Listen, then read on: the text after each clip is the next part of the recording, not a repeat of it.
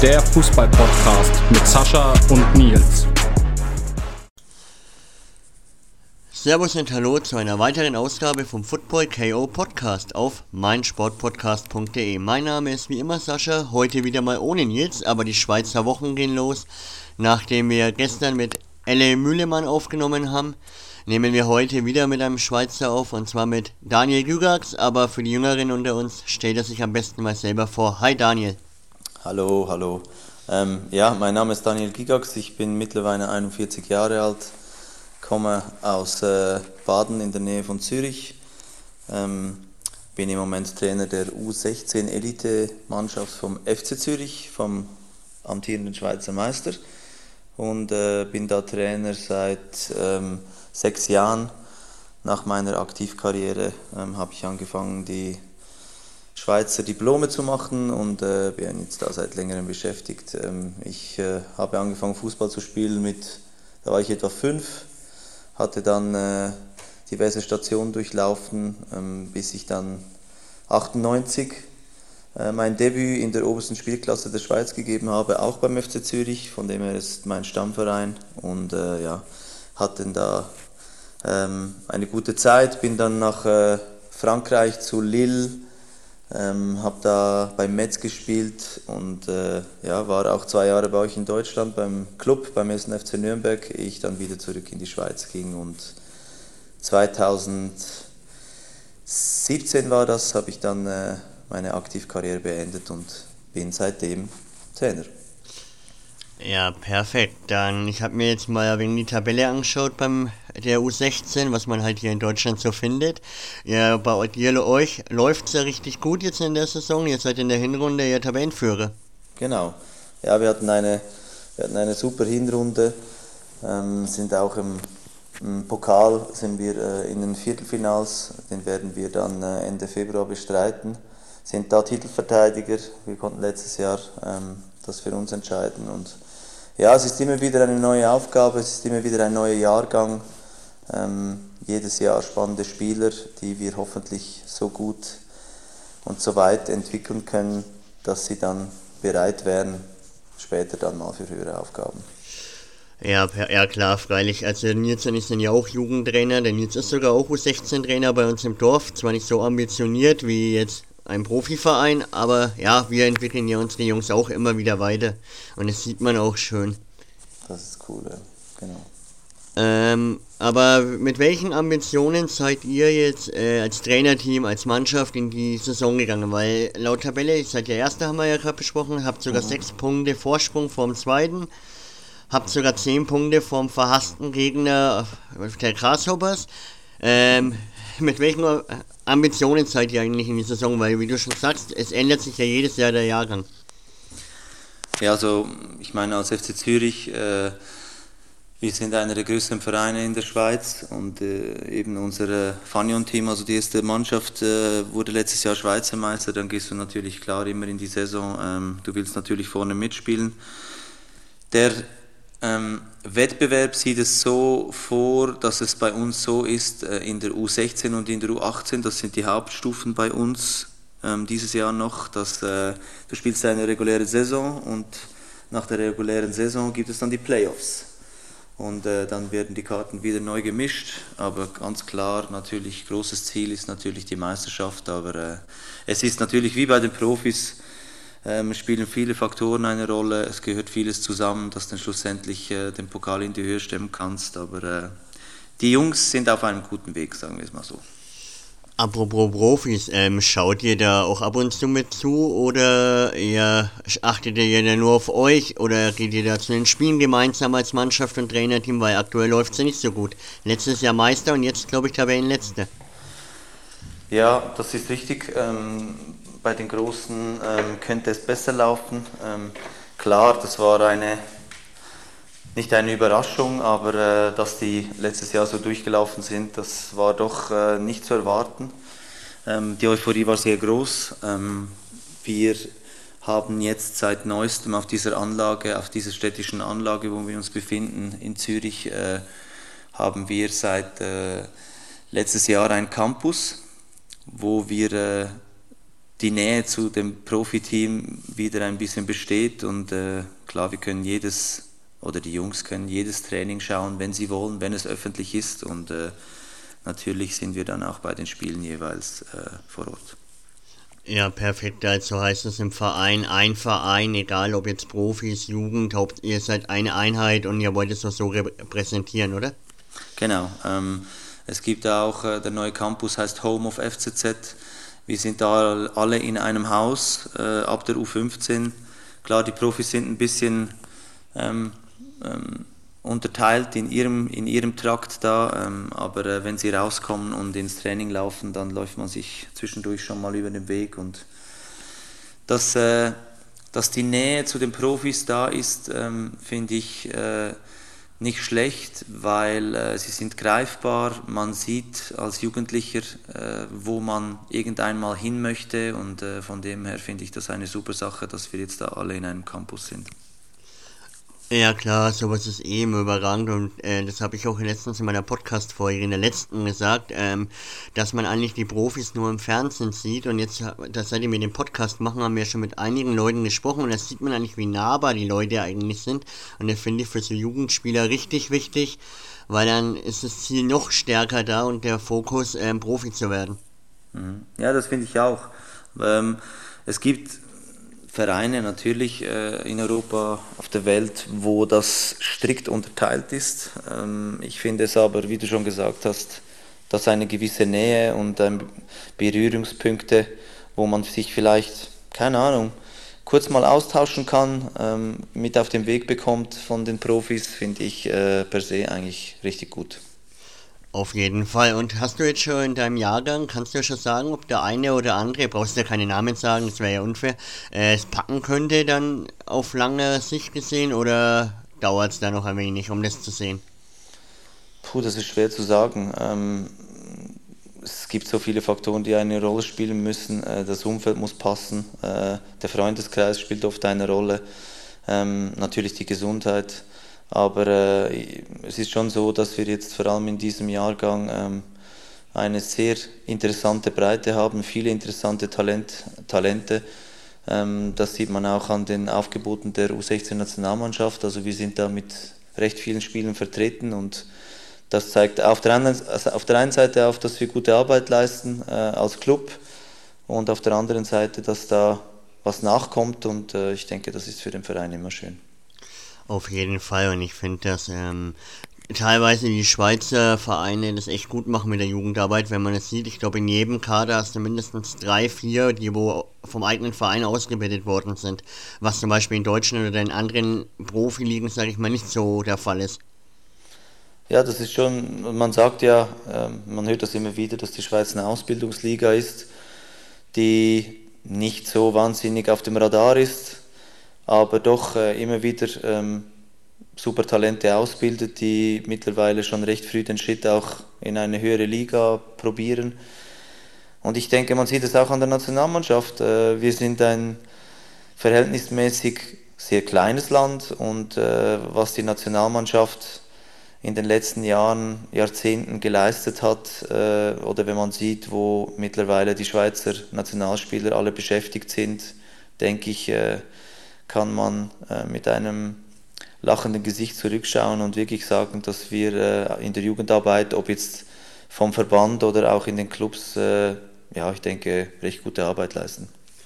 Ja, auf jeden Fall. Man braucht ja nur alleine eure Torhüter anschauen. Jetzt mit Omlin, einer aus Frankreich in die Bundesliga gewechselt, dann mit Jan Sommer beim FC Bayern, mit Georg Hobel bei Dortmund. Also allein die Torhüterpositionen sind ja schon überragend. Ja, das stimmt. Äh, wir haben ich denke, das ist kein Zufall. Auch äh, da wird in den Jugend-Academies richtig gut gearbeitet und dass vor allem die Schweizer Torhüter auch in der Bundesliga hoch im Kurs sind und dann wirklich dann da auch Wochenende für Wochenende abliefern, weil äh, das soll jetzt nicht irgendwie vermessen klingen, aber sie kommen halt aus der kleinen Schweiz, aber die Qualität ist da und das freut mich natürlich als Schweizer besonders. Ja, freilich auf jeden Fall, aber du warst ja aber selber Profi. Wie ist es für dich, wenn auf einmal ein Jan Sommer im Tor steht, der gerade mal 1,83 oder so groß ist und einfach so überragend hält als, und natürlich dein Landsmann ist ja natürlich dann auch überragend, aber wie kommt es für dich als Angreifer so rüber? Also, Jan ist eine extreme Persönlichkeit und äh, man hat schon, also ich habe ja dann in, äh, in jüngerer Vergangenheit habe ich äh, auch das Vergnügen gehabt, gegen ihn zu spielen und das nimmt man dann eigentlich gar nicht so wahr, dass der nicht wahnsinnig groß ist. Klar, wenn du als Stürmer auf den Torhüter zuläufst und da kommt ein 2 Meter Riese auf dich zu, das ist natürlich äh, schon nicht schlechter, wenn du als Torhüter groß bist, aber du hast gesehen, dass der so gut kicken kann und dass der mittlerweile für den modernen Fußball und auch für die Trainer äh, extrem wichtig ist. Äh, das wissen ja alle, dass die Torhüter immer besser werden. Das sieht man ja auch bei euch. Also Manuel Neuer, Ter Stegen, die können richtig gut kicken. Die könnten auch auf dem Feld spielen und von dem her finde ich, ist es für mich jetzt als Trainer auch sehr wichtig, auch wenn es noch äh, der jüngere Jahrgang ist, dass die Torhüter gut mit dem Ball können, was früher vielleicht nicht so der Fall war. Und äh, dann kann man auch mal darüber hinwegsehen, wenn der vielleicht nicht ein Riese ist. Ja, perfekt. Du hast auch wieder die genaue, perfekte Überleitung zum Trainergeschäft zurückgebracht. Danke. Ähm, was für ein Trainer bist du? Also offensiv, defensiv, willst du lieber kompakt haben, Passspiel oder langer Hafer oder Kick and Rush wie in England früher? Was für ein Trainertyp bist du selber? Also da ich, oder ich glaube, ich kann dafür jedem Mann sprechen, äh, gerne den Ball an den Füßen hatte und auch immer noch, ähm, finde ich es wichtig, dass äh, vor allem wir auch als Verein FC Zürich ähm, immer probieren, so lange wie möglich den Ball zu halten in den eigenen Reihen. Ähm, da ist natürlich der Umgang technisch gesehen mit dem Ball äh, sind äh, Fertigkeiten gefragt. Das äh, probieren wir auch jeden Tag zu vermitteln. Je nachdem, ähm, wie das Spiel sich ähm, verhält, äh, wo es hingeht, äh, muss man natürlich gewisse Aspekte natürlich mit einbauen. Aber ich sehe das nicht so kategorisch, dass wir jetzt äh, mit unserer Mannschaft so oder so oder so spielen. Ähm, die Aufgabe von uns ist es, so breit wie möglich auszubilden, dass sie ähm, das Zeug beherrschen und äh, als dominante Mannschaft, als dominanter Verein auf dem Feld ist es dann halt schon wichtig, dass wir äh, den Ballbesitz sehr, sehr hoch schreiben. Also eher so Tiki-Taka und Ballbesitz äh, und abwarten, spielen und auf die Chance warten halt, oder?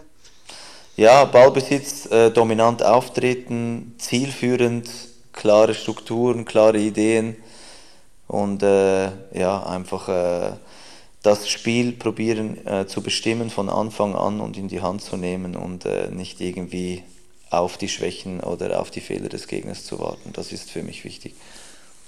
Ja, perfekt. Und wie gesagt, die Tabelle spricht ja alles dafür, dass ihr alles richtig gemacht habt mit euren Abstand auf dem FC. Äh, ich glaube, Lausanne oder war das? Ne? Lausanne ist zweiter, ja. genau. Und Ihr habt das Derby wahrscheinlich auch gewonnen in der Hinrunde, oder? Nein, da hatten wir, äh, das war eine der wenigen Spiele, die wir verloren hatten. Aber das ist ja für einen Trainer, äh, zum damaligen Zeitpunkt war es nicht so schön, aber jetzt für die Rückrunde gibt es nichts Schöneres, um dieses Spiel vorzubereiten. Glaube ich dir. Wie feiern die, also wie sehr leben die Jungs von dir eigentlich den FC Zürich oder so ein Derby zum Beispiel? Ähm, ich finde, für mich ist es als Trainer wichtig zu vermitteln, also die meisten wissen es ja, aber äh, für mich ist es wichtig zu vermitteln, äh, Emotionen zu vermitteln. Das heißt, äh, was bedeutet der Club? Wie steht der Club in der Schweiz da? Äh, wie muss ich mich verhalten als Spieler von diesem Club? Und äh, ich finde, um mit den Emotionen zu spielen, äh, vor allem in den Derbys oder in den großen Spielen gegen die großen Mannschaften wie Basel oder Young Boys Bern, ähm, ist es natürlich umso schöner, wenn man da ein bisschen Gefühl mit reinbringt. Die Jungs äh, geben viel zurück, ähm, die spüren das dann auch, äh, haben sehr hohe Erwartungen, aber äh, ich finde, mit solchen Emotionen, auch dann für später vielleicht zu spielen und äh, ein bisschen zu kitzeln, finde ich äh, extrem wichtig. Ja, auf jeden Fall. Also ich meine, ich selber bin ja U11-Trainer bei mir im Dorfverein, aber äh, bei Derbys oder so weiter, da probiere ich die Kinder schon so zu äh, Emotionen beizubringen, dass sie auf das Spiel heiß sind und sich freuen. und alles geben, auch wenn man dann mal verliert, aber der Kampf muss da sein. Und genau, genau, die Einheit, so. ja. Ja, auf jeden Fall. Ja, als, wenn es vielleicht, wenn alles gut läuft, ist immer alles super, aber wenn es dann mal, das weißt du auch, in einem Spiel vielleicht mal gewisse Phasen gibt, die du ein bisschen einstecken musst, wo es vielleicht nicht so läuft, wie du dir das vorstellst, äh, ist natürlich das Gefüge und die Einheit und der Zusammenhalt extrem wichtig. Ähm, da kann man schon die ein oder andere brenzlige Situation meistern. Auf jeden Fall, ich meine, ich will so nur ein Beispiel jetzt aus ähm, einem Dorf. Wir sind jetzt in der Sommerrunde letztes Jahr Meister geworden und jetzt in der Herbstrunde mit der U11 letzter. Aber die Mannschaft ist komplett zusammengeblieben. Ja, das ist schön. Und äh, du wirst sehen, auf Dauer länger hinaus ähm, wird das dann auch wieder positiv. Und weil sich die Jungs kennen, weil sie wissen, wie sie ticken, es gibt immer mal schwere Phasen, die man durchmacht, aber äh, ja, da kommt man dann auch gemeinsam wieder raus, wenn es stimmt. Ja, auf jeden Fall. Und die Kids haben jetzt schon wieder richtig Bock, aus der Heimsaison rauszukommen und draußen wieder zu spielen. Also, die haben schon Bock. Obwohl die, ha die Hallensaison hat mir früher, auch wenn sie jetzt nicht mehr vorhanden ist auf dieser Stufe, wo wir sind, aber äh, ich weiß noch, wenn ich mich zurückerinnere, also die Hallensaisons, die waren, die waren schon cool. Ja, früher war es ja Hallenfußball, mittlerweile nennt man das Futsal. Ich weiß ja nicht, ob es in Österreich auch Futsal, äh, in der Schweiz auch Futsal heißt, aber das ist nicht mehr schön. Ja, äh, ich kriege es bei meinen, bei meinen Kindern mit. Äh, der, der Ältere spielt auch Fußball, der ist mittlerweile, der wird 13 und äh, war da, ich war da auch schon am einen oder anderen Hallenturnier, äh, war da überrascht. Eben die Futsalregeln ist äh, speziell. Ähm, wir haben da, ich weiß noch, wir haben da früher noch mit dem Filzball ähm, umhergepfeffert oder mit den normalen Bällen auf die normale Tore. Die Tore sind ein bisschen kleiner geworden, die Regeln ein bisschen äh, schwieriger, die Bälle ein bisschen schwerer. Ist gewöhnungsbedürftig, aber äh, für, für das Technische, denke ich mal, äh, ist es gar nicht, vielleicht mal gar nicht so schlecht. Also fürs Technische ist es auf jeden Fall überragend, aber ich meine, ich bin jetzt 30 seit ein paar Tagen, aber ich habe damals in der Jugend auch noch mit einem Filzball auf die Tore gepfeffert, Großwelttore, habe teilweise direkte Ecken gemacht, obwohl ich technisch noch nie überragend war. Und jetzt muss man Futsal spielen auf so Handballtore mit schweren mhm. Ball. Mhm. Nee. Ja, es ist, ist speziell. Es ist, äh, wenn ich das im Fernsehen gucke, ab und zu mal, dann äh, war ich am Anfang sehr interessiert, äh, aber es, das soll jetzt nicht äh, negativ klingen, aber äh, es sieht manchmal schon fast ein bisschen, ein bisschen eine eigene Sportart aus. Ja gut, im Fernsehen sind ja irgendwelche Topstars, die ihr Leben lang nichts anderes gemacht haben und mhm. ja, es ist eine eigene Sportart. Mhm. Ja, aber für die Jungs denke ich mal, um die kalten Wintertage zu überbrücken, äh, denke ich mal, ist das nicht schlecht. Ja, klar, auf jeden Fall. Ja gut, jetzt haben wir knapp 20 Minuten über deine Station als Trainer gesprochen, sind auch manchmal abgeschweift, aber das ist ja das Schöne am Podcast, da kann man mhm. abschweifen. Jetzt äh, würde ich sagen, starten wir mit deinem Karriererundflug. Und zwar, du hast ja, wie du schon am Anfang gesagt hast, als Fünfjähriger beim FC Baden angefangen. Wie bist du eigentlich allgemein zum Fußball gekommen? Ja gut, äh, ich stamme eigentlich aus einer Fußballerfamilie, also Fußballerfamilie in diesem Sinne. Äh, Fußball wurde immer groß geschrieben. Mein Großvater hat schon äh, Fußball gespielt. Äh, mein Vater hat mich dann auch mitgenommen zum Fußball. Der hat beim FC Baden, hat er dazu mal in der ersten Mannschaft gespielt. Da waren sie in der dritten und der zweithöchsten Spielklasse. Natürlich nicht als Profi, weil früher wurde ja noch normal gearbeitet, aber Seit ich denken kann, war ich auf dem Fußballplatz. Wir waren immer bei den Spielen der ersten Mannschaft vom FC Baden. Die waren früher noch zweitklassig. Und äh, ja, dann saugst du natürlich alles auf, äh, wenn du an den Spielen bist oder auch im, im Fernseher. Äh, bei uns lief jeden Samstagabend die ARD Sportschau. Äh, das war ein fester Bestandteil von unserem Alltag. Und dann war natürlich klar, dass ich äh, immer einen Ball unter dem Arm hatte oder an den Füßen mittlerweile ab und zu so, sogar schon äh, im Bett, wenn ich zu Bett ging am Abend. Und äh, ja, für mich war es irgendwie keine Frage, dass ich dann äh, mit fünf oder sechs so schnell wie möglich in den Verein wollte und äh, ja, so meine Freizeit mehr oder weniger nur dem Fußball gestaltete. Ja, perfekt. Also anders hätte ich es mir beim Ex-Fußballprofi nicht vorstellen können, der jetzt immer noch am Platz steht. Ähm, wie war deine Zeit beim FC Baden? Warst du dann schon auch direkt offensiv eingesetzt, wie in deiner späteren Karriere, oder eher defensiv, oder warst du sogar Torwart? Nee, Torwart war ich nie, außer vielleicht zum Spaß beim Training. Aber äh, das Gute während meiner Zeit beim FC Baden war, dass ich praktisch, und da kann ich wahrscheinlich, wahrscheinlich im Nachhinein meinen Trainern danken, dass ich, äh, ich habe so gut wie alle Positionen gespielt. Also ich war natürlich früher als kleiner äh, Junge, das ist klar, willst du immer im Sturm spielen, immer Tore schießen, so viele Tore wie möglich machen. Hatte dann zwischendurch so mit 14, 15 oder 13, 14, 15 ging es dann mal ein bisschen weiter nach hinten. Da hatte ich dann mal eine Saison, wo ich Libero spielte. Dann ging es so ein bisschen rechts raus auf die Außenverteidigerposition. Aber dann, kurz bevor ich äh, zum FC Zürich ging ähm, oder in die höheren Altersstufen wechselte, ging es dann rechts auf der Seite ein bisschen wieder weiter nach vorne. Und äh, ja, von dem her denke ich, konnte ich von jeder Position, die ich gespielt habe, etwas mitnehmen. Und das war dann auch wahrscheinlich, oder ich hoffe mal, äh, für meinen späteren Werdegang war das natürlich extrem hilfreich. Ja, klar, auf jeden Fall. Ich denke mir, wenn man seine, deine Stationen sich jetzt mal anschaut, dann hat sich das auf jeden Fall rentiert, halt deine Ausbildung beim FC Baden mit den verschiedenen Positionen. Mhm. Ja, sicher. Und ich meine, äh, ich wurde zuerst ein bisschen beobachtet, also das habe ich gehört, ähm, als ich eben Innenverteidiger oder Libero gespielt habe und dann zwischendurch der Trainer das Gefühl hatte, ich muss dann während dem Spiel äh, noch nach vorne gehen und äh, ja, also wenn man wenn man ein Spiel von mir schaute früher in den Juniorentagen, äh, ja, konnte ich mehrere Positionen auf dem ganzen Feld bedecken und das denke ich war äh, schon auch etwas Interessantes für, für die Beobachter. Aber was mir gerade auffällt, ihr Schweizer, ähm, wir hatten ja Albert Bunyaku, den kennst du ja bestimmt auch noch ganz gut, mhm. zu Gast. Und der hat mir auch erzählt, dass er in der Jugend, ja, ist ja eigentlich am Ende Stürmer gewesen oder offensiv. Ja, in der Jugend hat er auch Innenverteidiger spielen müssen. Mhm. Ach echt? Das hat er mir gar nie erzählt. ja, dann hat er in irgendeinem Spiel fünf Stück gefangen und dann hat er zum Trainer gesagt, wenn du mich jetzt nicht sofort auswechselst, ähm, höre ich mit meiner Fußballkarriere auf und im Endeffekt hat man ja gesehen, was er erreicht hat. ja, ja, hat eine tolle Karriere gemacht, auch ein super Typ. Äh, wir haben früher in der Schweiz gegeneinander gespielt, waren dann in Nürnberg zusammen und hatten eine tolle Zeit. Ähm, super Typ, wirklich.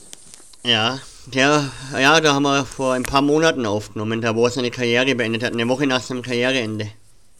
Stimmt, er ist jetzt ja auch Trainer, oder? In Bonn, stimmt Richtig, das? ja. Ähm, Habe ich jetzt gesehen äh, ist auch einer natürlich, der äh, vor allem den deutschen Fußball extrem gut kennt, äh, alle Facetten gesehen hat und natürlich den Jungs extrem viel mitgeben kann. Das freue, freue ich mich für ihn.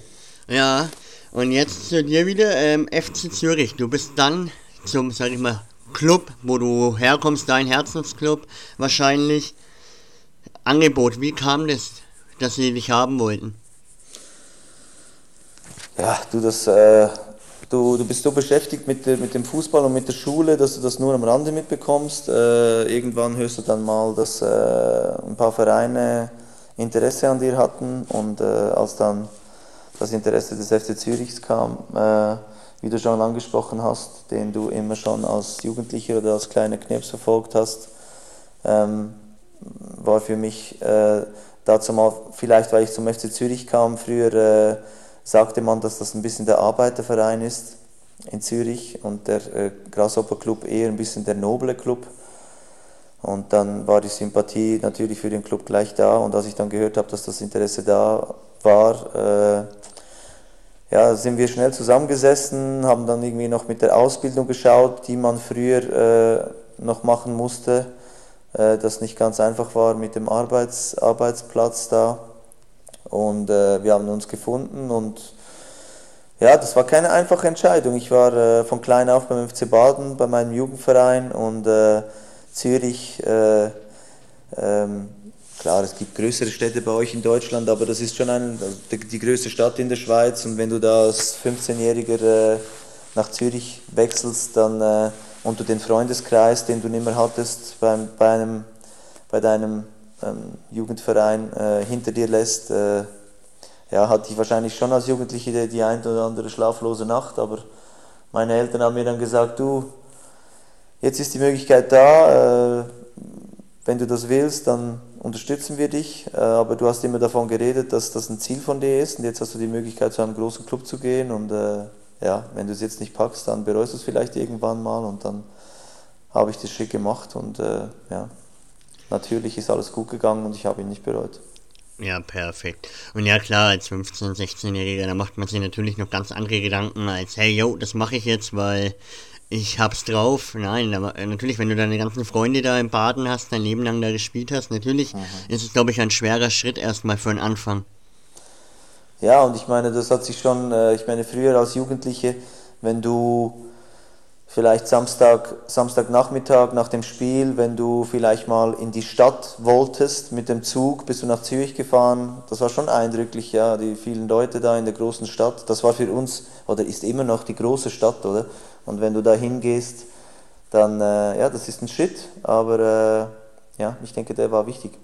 Auf jeden Fall. Ähm, wie war das denn der, zum Beispiel strukturell und so weiter? Ähm, Unterschied zwischen Baden und Zürich. Wie musstest du dich denn von Anfang an umstellen? Ähm, ja, ich meine, das, ist, äh, das waren Welten. Ne? Der, der Plan ähm, sah vorerst vor, dass äh, früher gab es beim FC Zürich eine U17 und dann gleich die U21.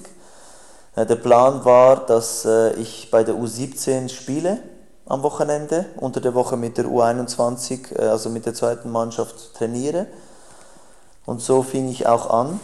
Aber äh, das Gute war, ähm, dass früher beim alten Stadion beim FC Zürich wir auf den Nebenplätzen trainierten, gleich neben der ersten Mannschaft mit der U21. Und äh, das Gute oder mein Glück war natürlich, dass äh, wenn der Trainer der ersten Mannschaft mal zwischendurch mal 11 gegen 11 spielen wollte, kicken wollte im Training und vielleicht zwei, drei Spiele zu wenig hatte, hat er immer mal, das klingt jetzt so salopp, aber äh, das war wirklich so, ähm, ist er ab und zu mal rübergekommen und hat dann mit dem Trainer der U21 äh, gesprochen, dass er vielleicht noch zwei, drei Spiele brauchte und äh, so hatten wir das enorme Glück, dann zwischendurch mal reinzuschnuppern. Ähm, da war ich mal knapp 17 und äh, das hat dem Trainer anscheinend, anscheinend gefallen. Und äh, so ging das dann recht schnell. Und als ich nach Zürich gekommen bin, hatte ich, keine Ahnung, was war, was war das? Vier, fünf Monate später hatte ich schon den ersten Einsatz in der ersten Mannschaft. Und das war natürlich so unrealistisch und so schnell, dass äh, du gedacht hast, äh, shit, wo, wo bin ich denn jetzt? Äh, jetzt bin ich plötzlich hier bei den Großen und äh, ja, es war unglaublich. Also es ging so schnell und ich wurde fast erschlagen von den ganzen Eindrücken, aber natürlich äh, für einen jungen Spieler, der aus der Provinz kommt, äh, war das natürlich sensationell. Ja, klar, glaube ich dir. Und dein Debüt hast du dann wahrscheinlich gegen den FC Sion gefeiert. Genau. Und hast genau 24 Minuten bekommen. Aber ganz ehrlich, für einen 17-, 18-Jährigen da sein Debüt zu feiern, ist doch überragend. Äh, wie, erzähl, äh, nimm uns doch mal mit, wie der Tag für dich war. Alleine als du erfahren hast, du bist im Kader und wie du angespannt warst, falls du dich noch erinnerst halt. Ähm, ich will jetzt keinen Blödsinn erzählen, aber ich glaube, ich war vorher vor diesem, ich glaube, das war im Dezember, war ich schon mal oder war schon mal geplant, mich mitzunehmen. Äh, klappte dann irgendwie nicht oder äh, war dann plötzlich kein Bedarf da, aber da war wirklich dann sicher, dass ich mit muss. Ähm, wir haben da auch in Sion unten noch übernachtet. Ähm, ich habe noch lose ähm, Eindrücke von damals, das ist schon so lange her, ey, äh, ähm, im Kopf ich weiß nur, es war arschkalt, es war im Dezember. Der Platz war zum Teil gefroren. Ähm, die Hose zu lang, das Leibchen zu groß, viel zu groß. Und ich glaube, es, ich glaub, es ging 0-0 aus, aber äh, das war alles so, wie soll ich sagen, unrealistisch ähm, zu diesem Zeitpunkt, dass ich einfach äh, da war und das irgendwie genossen habe, probierte keinen Stiefel zusammenzuspielen, wenn ich eingewechselt werde, äh, weil ich doch einer der ganz wenigen jung war, mit Abstand. Und äh, ja, aber es war natürlich toll und ich durfte dann auch in dieser Saison noch den einen oder anderen Einsatz haben. Es waren, waren zwar nur Kurzeinsätze, aber äh, natürlich für die Emotionen überragend und fantastisch. Ja, klar, glaube ich. Jetzt laut meinen Statistiken, was ich gerade aufgerufen habe, äh, hast du dann am vorletzten Spieltag nochmal 24 Minuten bekommen. Mhm. Ja, aber für einen jungen Spieler, der eigentlich für die zweite, glaube ich, geplant war, ähm, ist es ja trotzdem überragend, mit seinen zwei, drei Einsätzen in der ersten zu haben für das junge Alter. Ja, genau, weil äh, das war früher zu dieser Zeit da eher ungewöhnlich und das spürte man auch ein bisschen am Verhalten der äh, Spieler der ersten Mannschaft oder der älteren Generation, war das schon eher nicht die Norm, dass da ein 17-jähriger äh, Junge dann plötzlich in der Garderobe sitzt oder dann auch effektiv zum Spielen kommt, geschweige denn im Training äh, gewisse Pirouetten probiert zu machen. Also das war schon eher ungewöhnlich, von, dem, von dem her, äh, ja, danke an meinen Trainer, dass er mir das Vertrauen gegeben hat dazumals. ja, ähm, aber da man leider über die zweite keine Statistiken findet, ähm, wie war das da für dich? Also du warst wahrscheinlich gesetzt bei der ersten so ähm, ein Jugendspieler, sage ich mal. Wie war das da in der zweiten Mannschaft für dich auch? Äh, ja, für den Kopf war das manchmal gar nicht so einfach. Ja. Du, du, bist aufgeboten für die erste Mannschaft Samstagabend. Äh, wenn die U21 am Sonntag Spiel hatte, warst du plötzlich da, wieder äh, Teil des Teams. Ich kann mich jetzt nicht an jedes Spiel erinnern, aber es war, wahrscheinlich schon mal äh, das ein oder andere Spiel, wo ich ein bisschen äh, die Prima Ballerina rausgehängt habe dazu mal und vielleicht den einen oder anderen Meter weniger ging. Das denke ich mal, aber ist für einen jungen Spieler, muss, das muss man dem sagen, muss man dem aufzeigen und dann kommt das gut. Äh, manchmal, wenn auch die U21, also die zweite Mannschaft, am gleichen Tag gespielt habe, ähm, war das auch normal oder äh, dass ich manchmal am Samstagabend bei den Profis auf der Bank saß, vielleicht keinen Einsatz hatte und am Sonntag bei der U17 sogar spielte.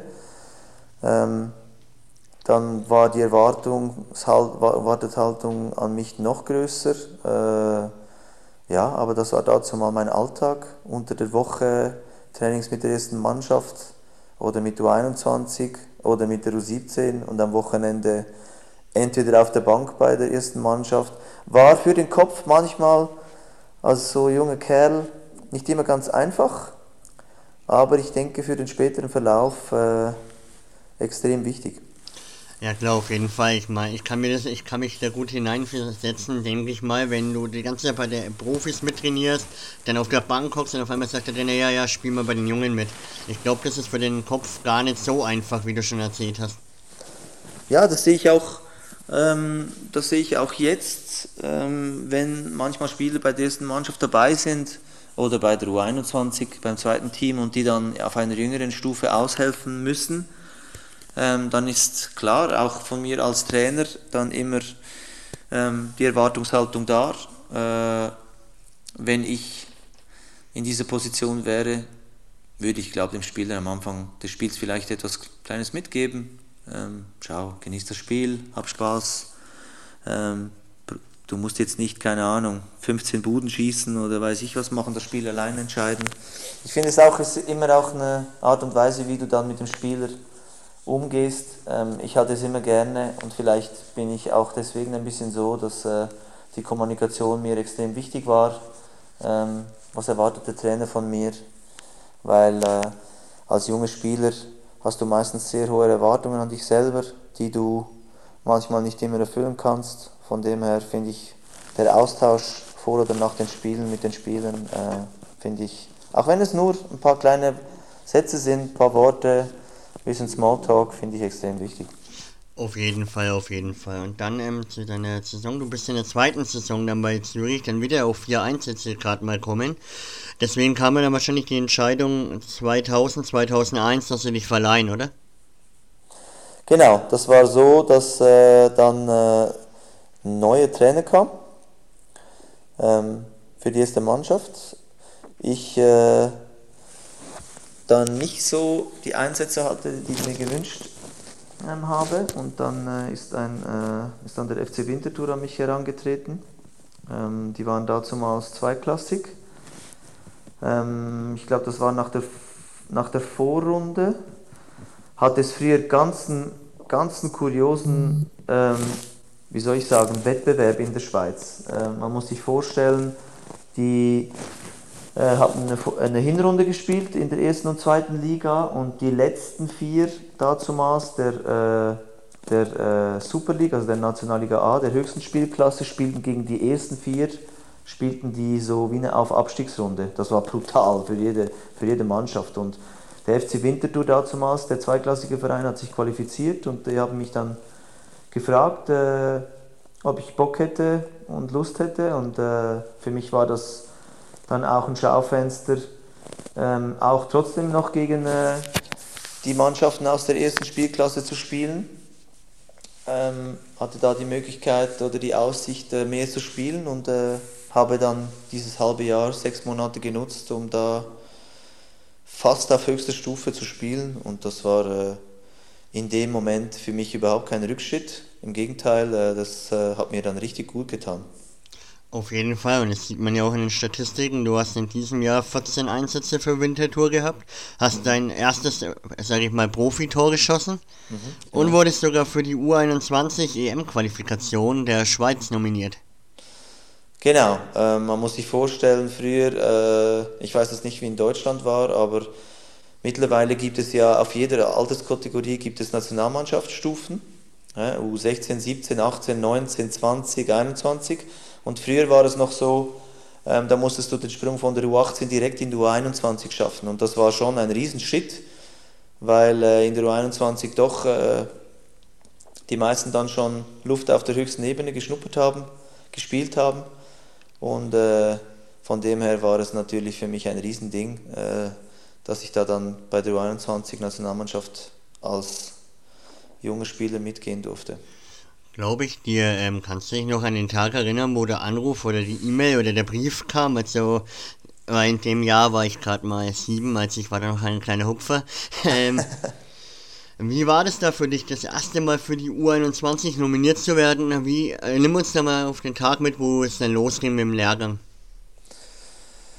Ja, ähm, ich hatte also der Anspruch war immer da, früher oder später mal für die U21-Nationalmannschaft zu spielen. Ich hatte das Glück, ähm, vorher, obwohl ich bei meinem Jugendverein gespielt habe, immer Teil der Nationalmannschaft gewesen zu sein. Also ich habe von ich habe U15, U16, U17, U18 Nationalmannschaften alle durchgemacht.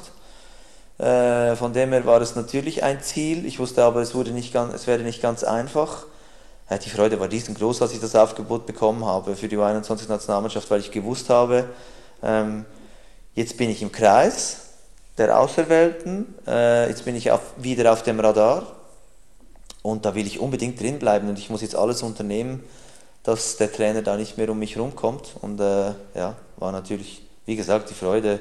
An den Tag genau kann ich mich nicht mehr erinnern, aber äh, ich denke mal, die Freude war riesengroß. Glaube ich dir. Und du hast sogar drei Tore in den vier Einsätzen geschossen. Das ist natürlich dann nochmal cooler, wenn man für das Ereignis Land gleich knipst, oder? Genau, das war, äh, ich glaube, ich will jetzt keinen Blödsinn erzählen, aber ich glaube, äh, das war so ein Zusammenzug, wo wir zwei Spiele hatten. In Jugoslawien hieß das dazu mal noch. Äh, wir haben da gespielt. Da habe ich, glaube einen Einsatz gehabt und gleich im zweiten Spiel gegen ich glaube, das war Luxemburg. Luxemburg habe ich da gleich ein Tor geschossen.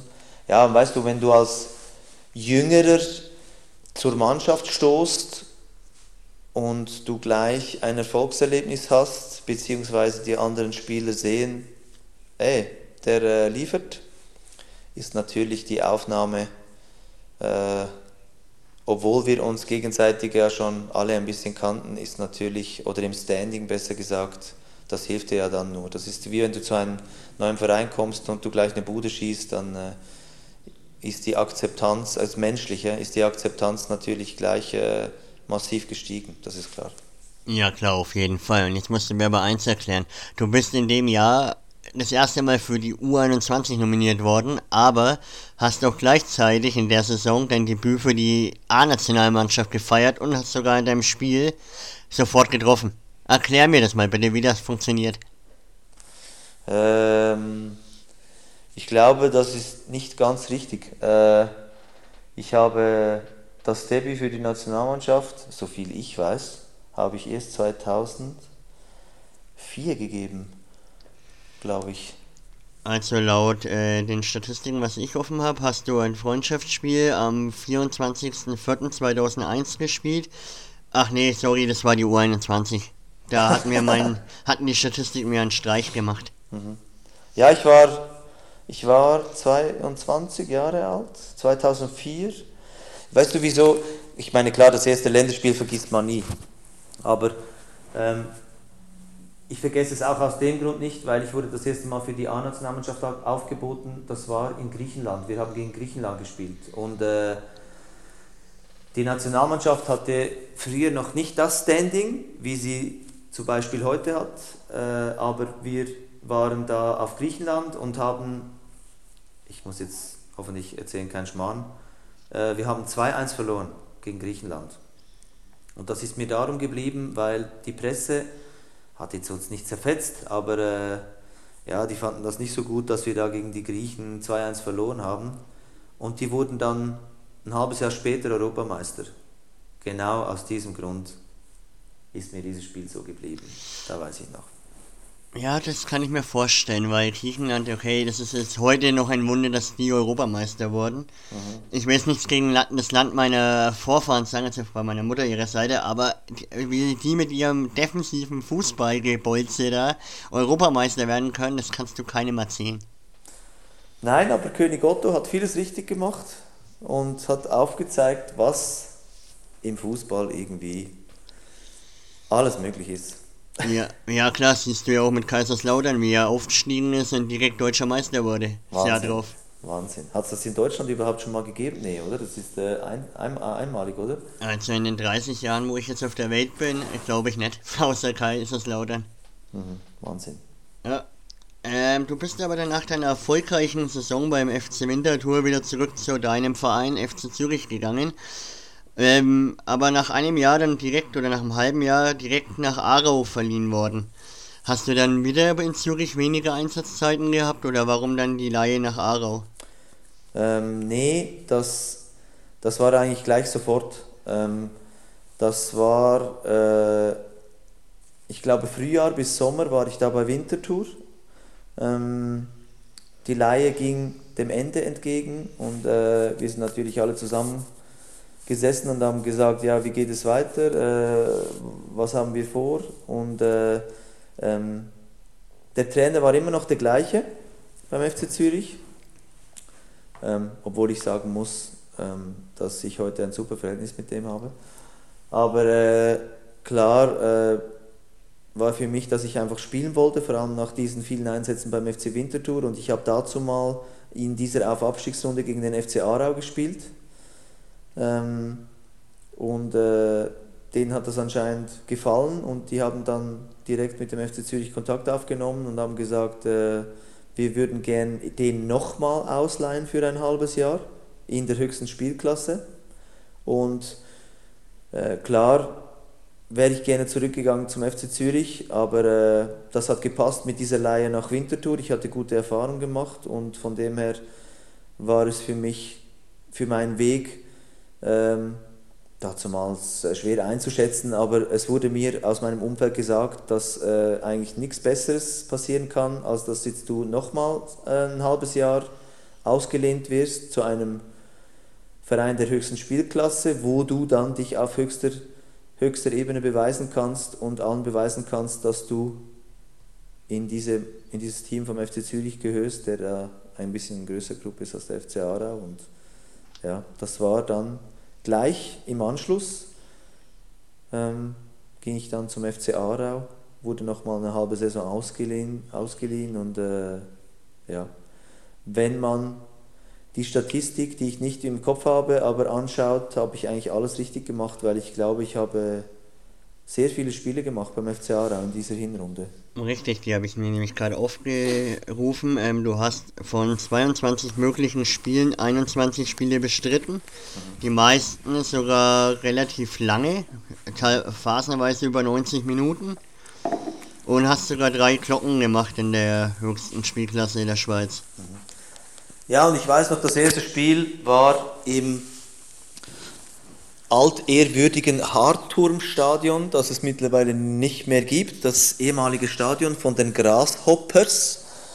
Und da ich sowieso als kleiner Junge und natürlich mit dem Background als Vertragsspieler beim FC Zürich eine gewisse, nicht Antipathie, aber spezielle Beziehung zu diesem Gegner hatte und da gleich das erste Spiel mit Aarau beim Grasshoppers Club war ich natürlich geladen, wie weiß ich was. Und äh, wir haben, glaube ich, verloren, aber ich habe äh, ein recht gutes Spiel gemacht.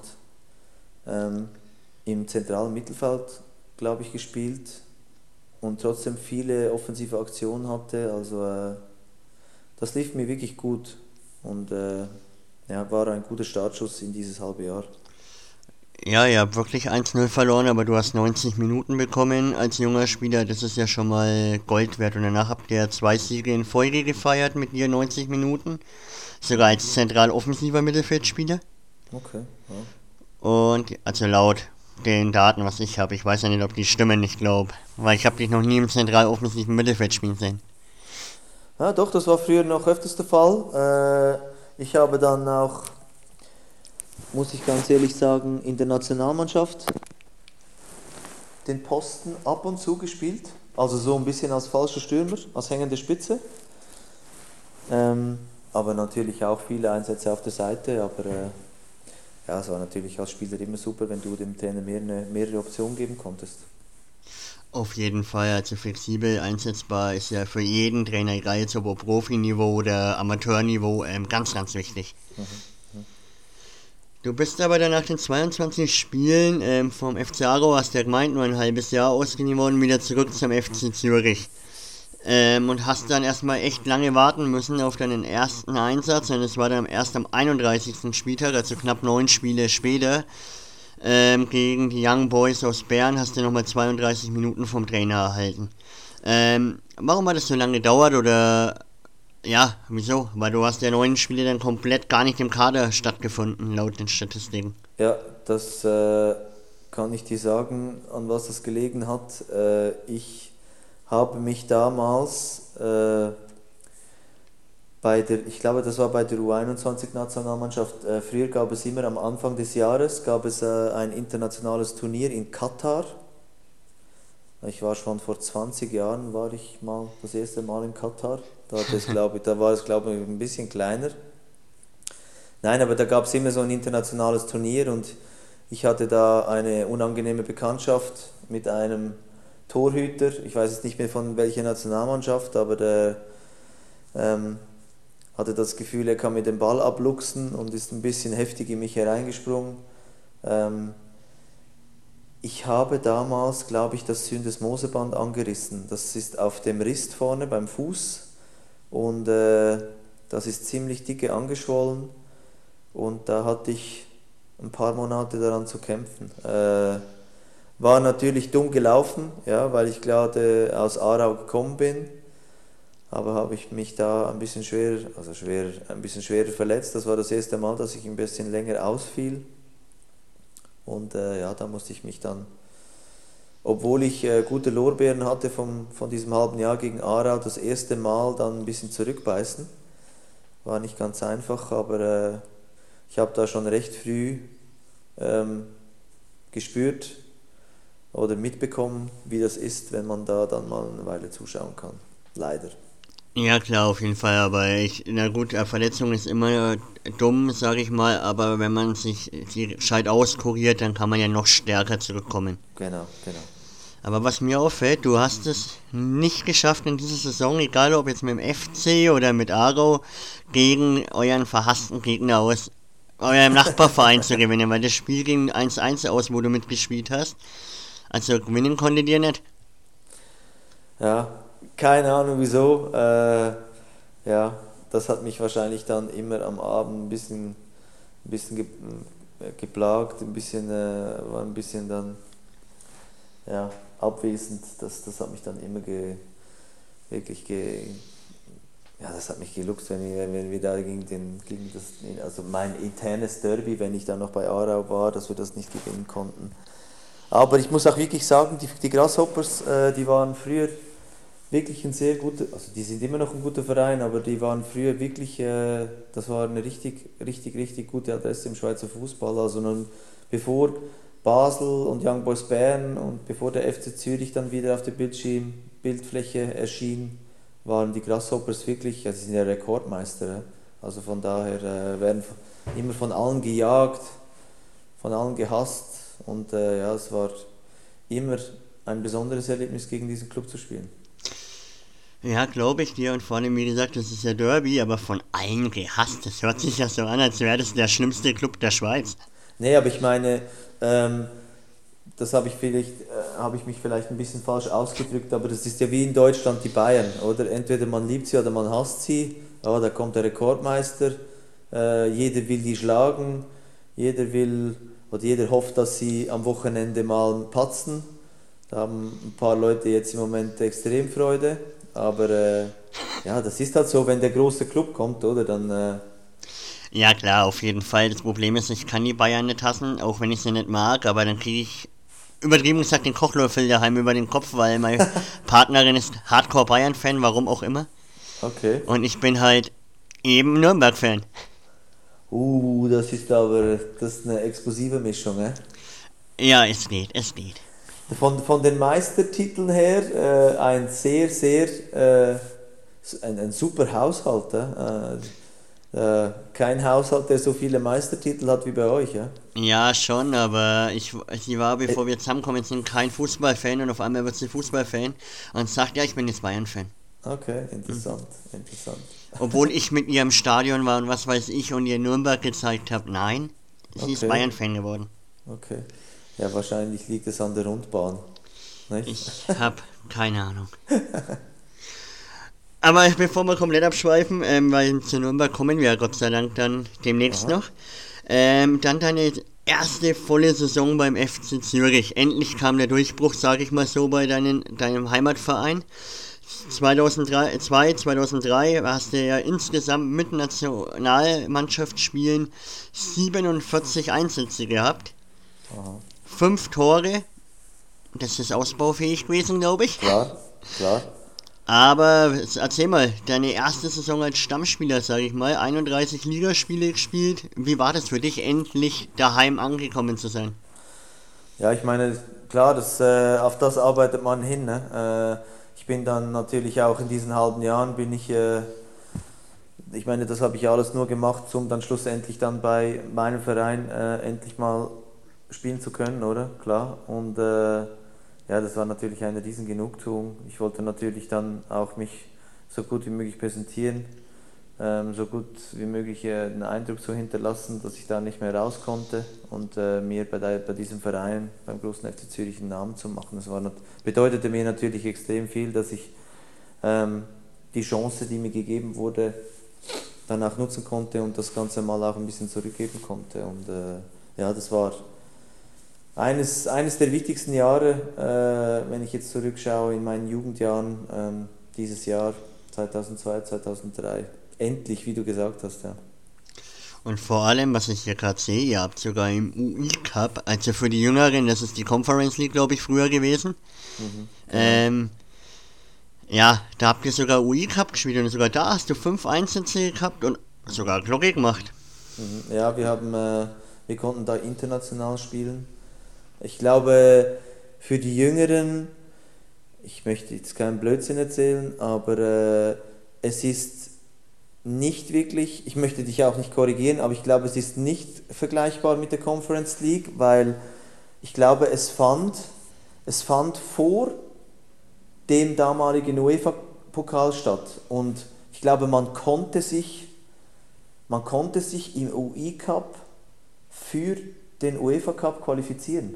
Ach stimmt, ja genau, so war ich glaub, das. Ich glaube, das war, äh, das, ich, konnte mich, ich kann mich nur noch daran erinnern, wir hatten gefühlt Äh, vergleichbar heute vielleicht mit den Qualifikationsrunden, die es früher nicht gab. Äh, wir hatten praktisch keine Vorbereitungszeit. Ich glaube, wir haben irgendwie eine Woche trainiert und mussten gleich äh, irgendwo hinreisen, wo ich noch nie war, wo ich noch nie den Namen gehört habe, vergleichbar heute mit den Austragungsorten oder mit den Clubs in der Conference League. Und du musstest äh, wie heutzutage in den Qualifikationsrunden, glaube ich, vier oder fünf Runden überstehen, konntest aber einen Pokal abholen, aber warst dann sozusagen in der Vorqualifikation für den UEFA-Pokal. Ja, stimmt, jetzt erinnere ich mich wieder, weil der Uni Cup äh, gab es ja bis 2009, so war das, glaube ich, auch der wirklich. War, der war sehr, äh, natürlich als Spieler nimmst du die europäischen Spiele, klar, Logo, aber der war ein bisschen umstritten, weil du so viele Spiele hattest dann, bevor eigentlich der Wettbewerb angefangen hat, äh, war es dann meistens am Anfang der Saison, wie eigentlich jetzt bei den Qualifikationsspielen, ready. Aber irgendwann dann mit der Vorrunde hast du dann dich irgendwann mal verblasen, weil du zu viele Spiele gemacht hast. Also, ja. Die, die einen fanden es gut, die anderen weniger gut. Ich fand es gut. Ich musste nicht lange, oder wir mussten nicht lange Kondition trainieren in der Vorbereitung, sondern wir hatten sehr schnell Spiele wo du das Ganze dann auch ein bisschen aufarbeiten konntest. Also von dem her, für die Spieler war das eigentlich cool. Ja, klar, auf jeden Fall. Und ich meine, jetzt habt ihr die ersten zwei Runden da, laut Statistiken da ähm, komplett gut überstanden und dann in der dritten Runde Aston Villa äh, habt das Hinspiel noch gewonnen und das Auswärtsspiel dann 3-0 verloren und wart damit leider raus. Ja, also wenn ich vorhin gesagt habe, äh, in Namen, die ich noch nie gehört habe, äh, an Orten, wo ich noch niemals war, die waren da, aber natürlich, äh, klar, Aston Villa, ey, das war überragend, ey, das, das, das war ein Highlight, ja, da im Villa Park zu spielen, der hieß damals noch so, ich meine, ja, das ist natürlich schon ein Traum, der damals in Erfüllung ging. Ja, glaube ich. Ich glaube sogar, ich bin mir nicht mehr sicher, ich glaube sogar, Hitzelsberger hat da bei Aston Villa gespielt, weil der kam mir bekannt vor aus der U21-Nationalmannschaft und der war, glaube ich, in frühen Jahren dann schon in England. Äh, Richtig. Ich habe, ich habe ja. jetzt keinen Blödsinn erzählt. War in der Startformation gegen euch. Ha, siehst du, mein Gehirn hat mich nicht äh, äh, zurückgelassen. Ähm, ja, dann aber war ja leider nach drei ähm, Runden Feierabend, aber trotzdem, glaube ich, für dein junges Alter damals noch ähm, war das eine überragende Erfahrung, international aufzulaufen und gegen Mannschaften wie Aston Villa zu spielen oder Mannschaften, wo ich nicht mal aussprechen kann. Mhm. Ja, ich meine, klar, eben, auf dieser, äh, da nimmst du die europäischen Spiele, gegen wen auch immer, ähm, saugst natürlich auf, ja, die Reiserei, du gehst zu Auswärtsspielen, europäisch, du spielst also europäisch, UI Cup hin oder her, scheißegal. Äh, ja, das war natürlich etwas Riesiges für uns. Glaube ich. Und dann kommen wir jetzt zu der Saison, wo wir schon vorhin kurz angeteasert haben. 2003, 2004 dein Debüt in der Nationalmannschaft und was ich hier gerade sehe, hast du sogar bei der Europameisterschaft 2004 mitgespielt. Genau. Ähm, wir, haben, wir, hatten eine super, wir hatten eine super U21-Mannschaft. Äh, war früher keine einfache Qualifikation. Mittlerweile hat auch die U21-Europameisterschaft keine Ahnung wie viele äh, Gruppen. Ich glaube vier oder so. Früher äh, bestand die U21-Europameisterschaft aus acht Mannschaften, zwei Vierergruppen. Du musstest irgendwie geschätzte 100 Qualifikationsrunden überstehen, 100 Playoffs. Äh, wir haben uns damals, glaube ich, das erste Mal für die Schweiz, für die U21, für ein Endrundenturnier qualifiziert. Und, äh, aber das war, nee, stimmt, das war noch 2002, das war noch, das war noch vorher. Und dann haben wir dann wieder uns qualifiziert für die Europameisterschaft und äh, ich war, ich habe mich gefreut, weil ich glaube die Europameisterschaft, die U21-Europameisterschaft war 2004 in Deutschland, glaube ich. Und aber alle haben mir immer wieder gesteckt aus dem Umfeld und auch aus dem Club und auch Freunde haben mir immer wieder gesteckt, hey Junge, wenn du so weitermachst, wer weiß, vielleicht klingelt der A-Trainer bei dir oder wirst du vielleicht sogar aufgeboten für die A-Nationalmannschaft. Das ist natürlich, äh, verstehst du, auch als Junger, wenn du vor dem Fernseher sitzt mit dem Nationaltrikot, äh, etwas ganz Großes, das sehr weit weg ist und das dir nicht als realistisch äh, erscheint, auch wenn du da auf der höchsten Stufe gute Spiele spielst. Ja, aber das ist immer so, ja, das ist für jeder ein Traum, ja, auch bei uns in der kleinen Schweiz. Und äh, dass ich dann wirklich aufgeboten wurde und dann auch mitfahren konnte für die, an die Europameisterschaft da in Portugal, das war natürlich dann, das war unrealistisch, aber total geil. Darf man ja. das sagen? Ja, ja klar, freilich. Ähm, glaube ich dir und vor allem deine Saison hat dich dazu ja hingebracht, in deinen 28 Liga-Einsätzen hast du deine ersten sechs Tore geschossen, elf Vorlagen, hast in den Freundschaftsspielen getroffen für die Schweizer Nationalmannschaft, hast im Schweizer Cup vier Glocken gemacht, also ich denke, die Saison hat für dich eigentlich alles dazu hingearbeitet, dass du eben bei der EM dabei bist. Mhm. Ja, anscheinend auch dem Nationaltrainer. und äh, ja, das war natürlich, als es hieß, du fährst mit zur EM. Ja, Traum geht in Erfüllung, nicht nur der Einsatz in der Nationalmannschaft, sondern auch ein großes Turnier. Ich glaube, das war nach langer Zeit wieder, dass sich die Schweiz für ein EM-Endrundenturnier oder äh, für ein internationales Turnier qualifiziert hat und dann kannst du gleich dabei sein. Das war natürlich, ja, das war sensationell. Glaube ich dir, wie war das für dich allgemein die Europameisterschaft? Das waren ja leider nur die drei Gruppenspiele, weil dann seid ihr leider ausgeschieden mit nur einem Punkt und einem geschossenen Tor in drei Spielen. Aber wie war das trotzdem für dich? Ich meine, für außenstehende Personen, die das noch nie erlebt haben, das ist ja nicht nur die Europameisterschaft, sondern das ist auch, man muss sich vorstellen, man hat einen Zusammenzug sehr lange vorher, man ist sehr lange zusammen. Äh, die Euphorie war damals in der Schweiz gigantisch eben weil man nach einer langen Zeit wieder mal bei einem Turnier dabei war. Ähm, das als junger Spieler mitzubekommen, ähm, ja, das, das ist sensationell. Äh, die ganze Reiserei, die verschiedenen Hotels, die lange Zeit im Hotel, ähm, das ist äh, sehr, sehr speziell, aber überragend. Und du hast jetzt vorher unsere Ausbeute an der Europameisterschaft angesprochen. Wenn man unsere Gruppe sah, konnte man das ähm, wie soll ich jetzt sagen, konnte man das nicht. Also klar, du willst eine Runde weiterkommen, aber äh, eben, wenn man unsere Gruppe an dieser Europa Europameisterschaft sah, dann äh, ja, waren doch wir nicht die, die man auf dem Radar hatte, um uns für die Viertelfinals zu qualifizieren, oder? Äh, nee, ich habe mir die Gruppe gerade angeschaut. Den Punkt habt ihr gegen Kroatien geholt. Ähm, gegen England dann 3-0 verloren und gegen Frankreich 1-3 verloren. Aber hey, ihr habt gegen Frankreich das Tor geschossen. Genau, eben. Und ich meine, Frankreich, England, Kroatien, ähm, da gibt es einfachere Gruppen.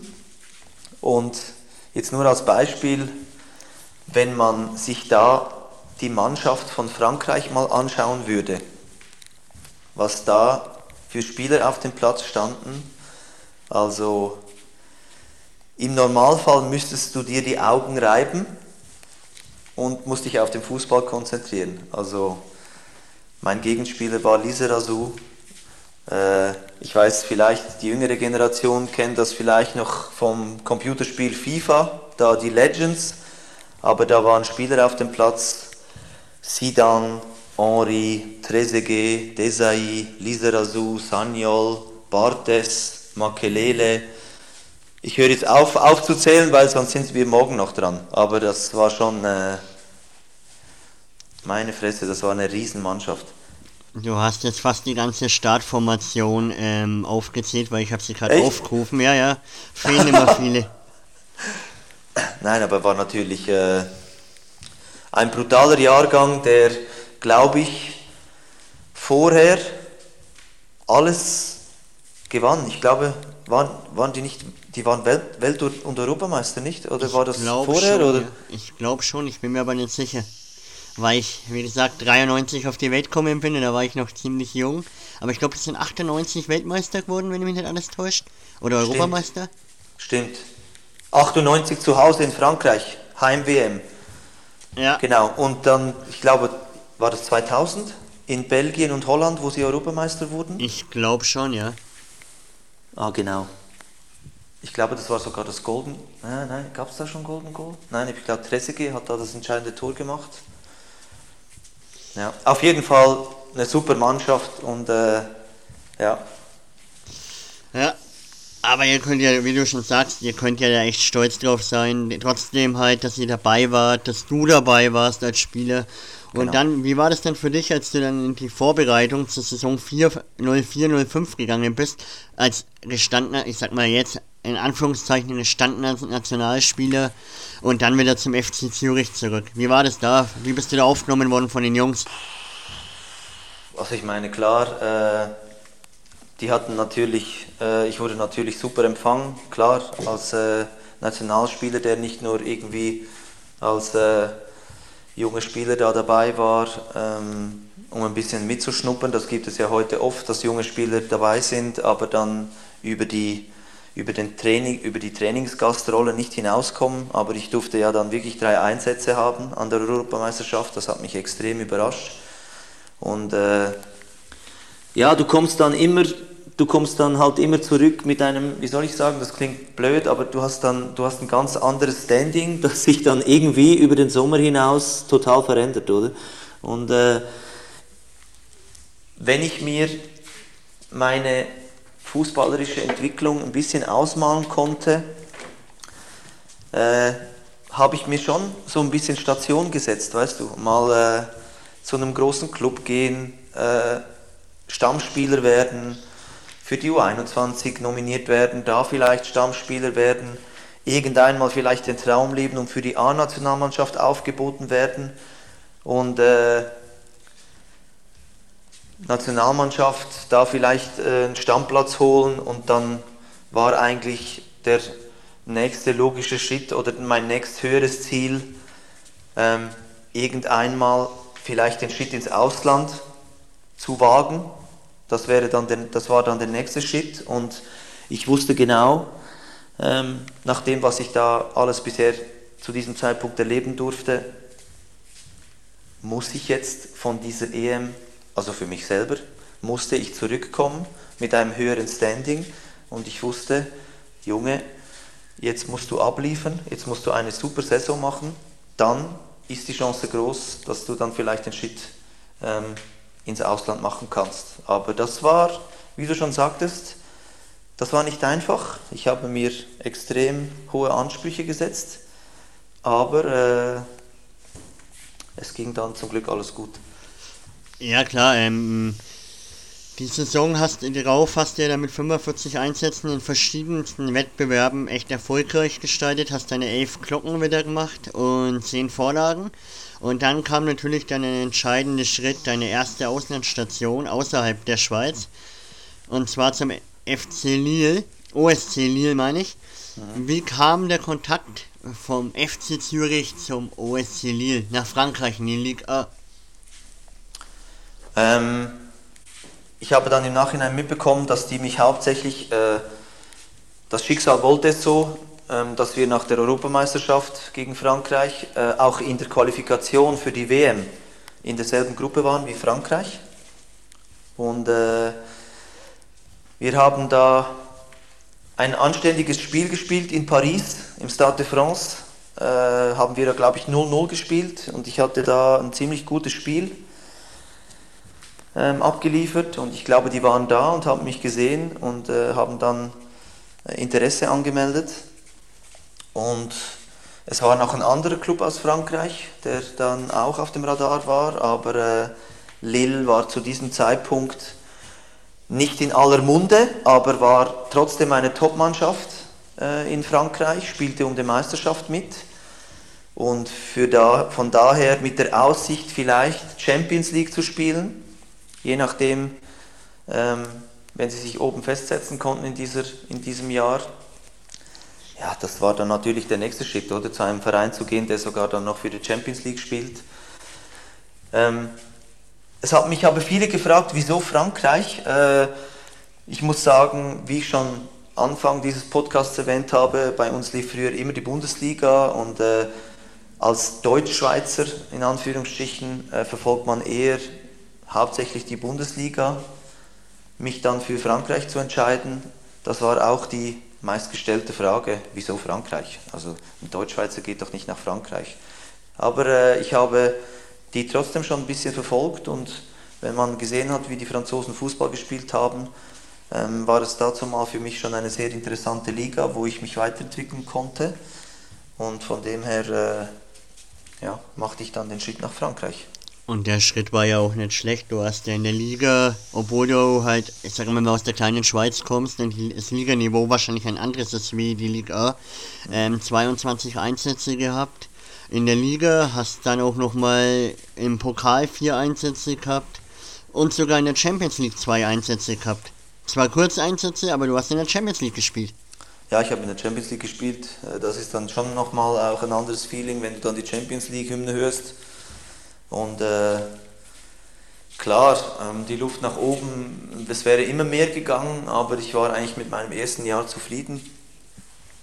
Ich äh, war von Anfang an, stand in der Stabformation im ersten Spiel, im zweiten Spiel äh, auf Korsika habe ich, glaube ich, das erste Tor erzielt. Äh, mir wurde ähm, die Nummer 10 gegeben, das Nummer 10 Trikot, ich weiß es nicht im Nachhinein, ob das förderlich war. Äh, die Erwartungshaltung war groß. Äh, ich komme als Nationalspieler, das war natürlich von Vorteil, auch wenn es die kleine Schweiz war.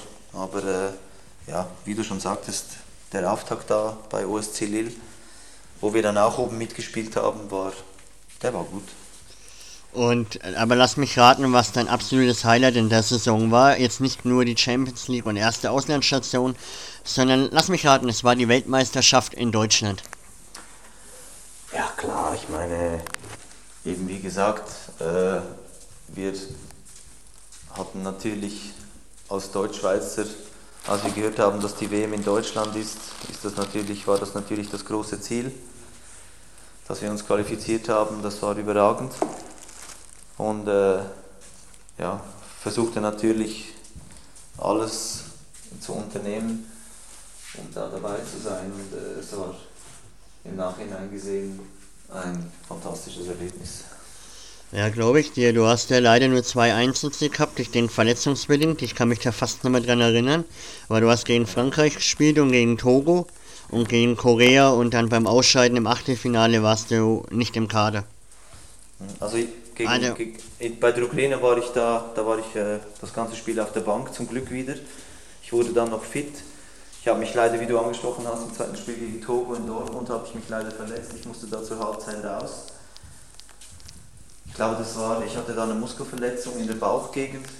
Hört sich im Moment nicht spektakulär an, aber äh, du kannst dir nicht vorstellen, ähm, in den Bewegungen, die man macht während dem Spiel, ist der Bauch bzw. die Rumpfmuskulatur extrem wichtig.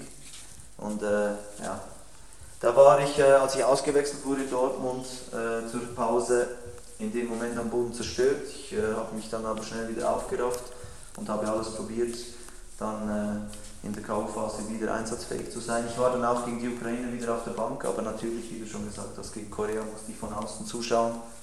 Aber trotz allem, es war ein fantastisches Erlebnis, dieses Turnier äh, im Nachbarland dabei zu sein.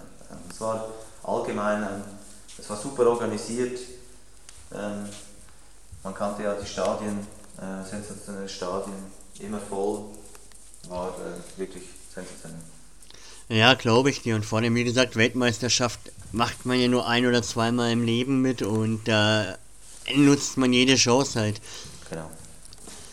Die Saison nach der Weltmeisterschaft leider lief für dich aber nicht mehr so gut, laut Statistiken. Da hast du in der Saison 6, 7, bist du gerade mal in, in allen Spielen im ganzen Jahr auf 18 Einsätze gekommen. Und ja, da bist du auch zum FC Metz ausgeliehen worden. Warum? bist du vom Erstligisten OSC Lille zum Zweitligisten Metz? Ähm, wenn ich mich zurückerinnern kann, ähm, fiel ich so ein bisschen aus dem Raster. Ich hatte nicht so gute Spiele. Ähm, der Trainer entschied sich dann oft gegen mich und ähm, war dann, dazu mal siehst du ja nur als Spieler, äh, wie viel spiele ich, äh, wie kann ich auf mehr Einsätze kommen und wir wussten ja dazu mal schon, dass dann 2008 die Europameisterschaft in der Schweiz und in Österreich ist und wenn du die letzten beiden Turniere mitbekommen hast als Spieler, wo du halt nah dabei warst in Portugal und in Deutschland, wirst du natürlich auch die Heim unbedingt spielen. Wir dann zusammengesetzt, äh, zusammensaßen äh, in meinem Umfeld und auch mit den Beratern, äh, was können wir tun, dass ich auf mehr Einsätze komme, dass ich dann fit bin für die Heimeuropameisterschaft, dass der Trainer auf mich zurückgreift. Und äh, zu diesem Zeitpunkt kam Metz auf mich zu. Ähm, klar, ähm, das war für mich am Anfang schwer zu akzeptieren, den Schritt in die zweite Liga zu machen. Aber sie waren dazu mal äh, Tabellenführer in der zweiten Liga mit sehr großem Abstand auf den zweiten. Von dem, von dem her konnte man davon ausgehen, wenn wir nicht alles verpacken, dass wir äh, aufsteigen werden in die erste Liga. Ich habe dann wieder so viel gespielt, wie ich mir das gewünscht habe und äh, auch vom ganzen Verein her. Also das habe ich überhaupt nicht bereut, dass ich da zum FC Metz gegangen bin. Ähm, der positive Nebeneffekt war, dass das ein bisschen näher bei der deutschen Grenze war oder auch näher bei der Schweiz. Und auch, es war ein bisschen, wie soll man sagen, ein bisschen ein familiärer Club. Und von dem her, ähm, ich muss mich wohlfühlen war das im Nachhinein gesehen, war das der perfekte Schritt. Ja, glaube ich dir. In der Saison drauf bist du ja dann hinverkauft worden nach Metz. Und dann bist du sofort eingeschlagen, hast 25 Ligaspiele in der ersten Liga gemacht wieder. Ähm, hast du für die Schweiz wieder äh, öfters gespielt, hast im Pokal deine Einsätze bekommen und warst sogar bei der Heim-EM dabei, wo es leider nur für einen fünfminütigen Einsatz gereicht hat. Genau. Ja, das war ein bisschen enttäuschend, weil man natürlich äh, die letzten großen Turniere noch im Hinterkopf hatte. Aber äh, ja, es gibt auch andere Spieler, die performen und die dabei sind. Und wie gesagt, hatte ich da nur eine Nebenrolle. Aber es war schön dabei zu sein und äh, das Ganze in einem, wie soll ich sagen, bekannten Umfeld von den Stadien her ähm, dabei zu sein. Das war schon, das war auch, äh, das war eine richtig coole Erfahrung. Glaube ich dir. Und jetzt kommen wir nach über 78 Minuten Gespräch zu der Station, wo du dich dann von Frankreich entschieden hast, zum ersten FC Nürnberg zu wechseln. Genau. Du warst ja bei Metz eigentlich, sage ich mal, Stammspieler in deiner Saison, wo du als fester Spieler dort warst. Wieso entscheidet man sich dann zu einem deutschen Traditionsclub in der zweiten Liga zu wechseln? Ähm, leider sind wir äh, nach dieser Saison mit dem FC Metz, ähm, konnten wir nicht so viele Punkte sammeln, wie wir uns das vorgenommen haben im Vorfeld. Ähm, wir sind dann leider wieder abgestiegen. Und obwohl ich mich extrem wohlgefühlt habe da beim Club und auch im Umfeld, ähm, kam die Anfrage dann aus Deutschland. Und das war das war noch während der Europameisterschaft in der Schweiz. Und äh, mein Berater äh, damals hat mir gesagt, ich weiß, du fühlst dich wohl und du würdest gerne mit Metz wieder aufsteigen, aber ich habe da einen Club, der möchte dich unbedingt haben. Und äh, als ich dann gehört habe, welcher Club das war, war ich ein bisschen im Clinch, weil mir auf der anderen Seite das Herz aufgegangen ist, ja, als Deutschschweizer ähm, mal Bundesliga zu spielen, ähm, war schon immer auch ein Traum. Als ich dann gehört habe, dass es Nürnberg ist, die frisch abgestiegen sind, ähm, ja, zögerte ich einen Moment. Aber als ich dann, ich bin immer so, wenn ich irgendwo hingehe, dann sauge ich alles von diesem Club auf. Ich interessiere mich, ich, äh, mich interessiert die Geschichte, mich, mich, mich äh, interessiert, was früher war. Und als ich dann realisiert habe, was das für ein Club ist, was das für eine Tradition ist, was für eine Geschichte das dahinter steckt, war ich Feuer und Flamme. Und ja, für mich gab es dann eigentlich nur äh, ein Gedanke, ich möchte unbedingt zum Club. Und ja, das war die richtige Entscheidung. Auf jeden Fall. Du hast ja in der zweiten Bundesliga, hast du dich eigentlich gleich ans Niveau gewöhnt, an die Körperlichkeit, sag ich mal. 20 Einsätze, ein Tor, fünf Vorlagen, ist eigentlich ein relativ guter Start für dich in die Saison. Ja, äh, obwohl ich auch äh, während dieser Saison ab und zu mit muskulären Verletzungen zu kämpfen hatte, war es eigentlich keine schlechte Saison. Wir sind dann, wir hatten am Anfang echt zu beißen, weil so als Traditionsclub in der zweiten Liga, wo alle erwarten, da marschiert die wieder durch, ist es am Anfang manchmal nicht ganz so einfach. Aber äh, am Schluss hatten wir die Qualität und auch das Glück, um, auch wenn es über die Relegation ging, wieder aufzusteigen und den Leuten um den Verein herum und im Verein, die fantastisch sind, wie ich nur sagen kann, die für den Club leben, das oder die Party zurückzugeben, die sie dann auch nach dem letzten Spieltag hatten. Also es war wirklich äh, einmalig und es zeigt auf, was der Club für einen Stellenwert hat in der Region, in Deutschland. Das war zu dem Zeitpunkt Wahnsinn, Teil des Ganzen zu sein. Also es war wirklich ähm, da blicke ich immer wieder gerne zurück. Ja klar, und die Party am letzten Spiel in Cottbus im Rückspiel war ich auch im Stadion. Ich war Echt? jahrelang Dauerkartenbesitzer, also ja.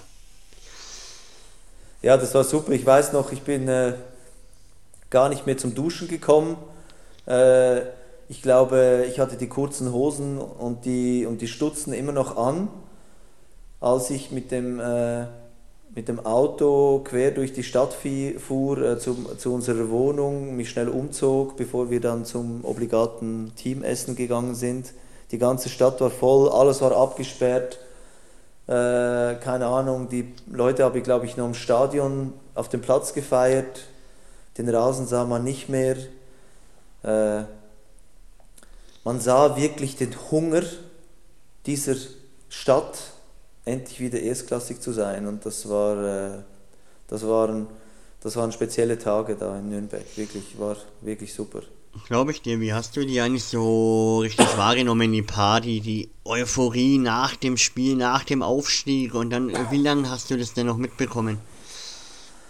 Ähm, also die Euphorie war eigentlich vorher schon da, ja, als wir äh, gewusst hatten, dass wir uns für die Relegation qualifizieren.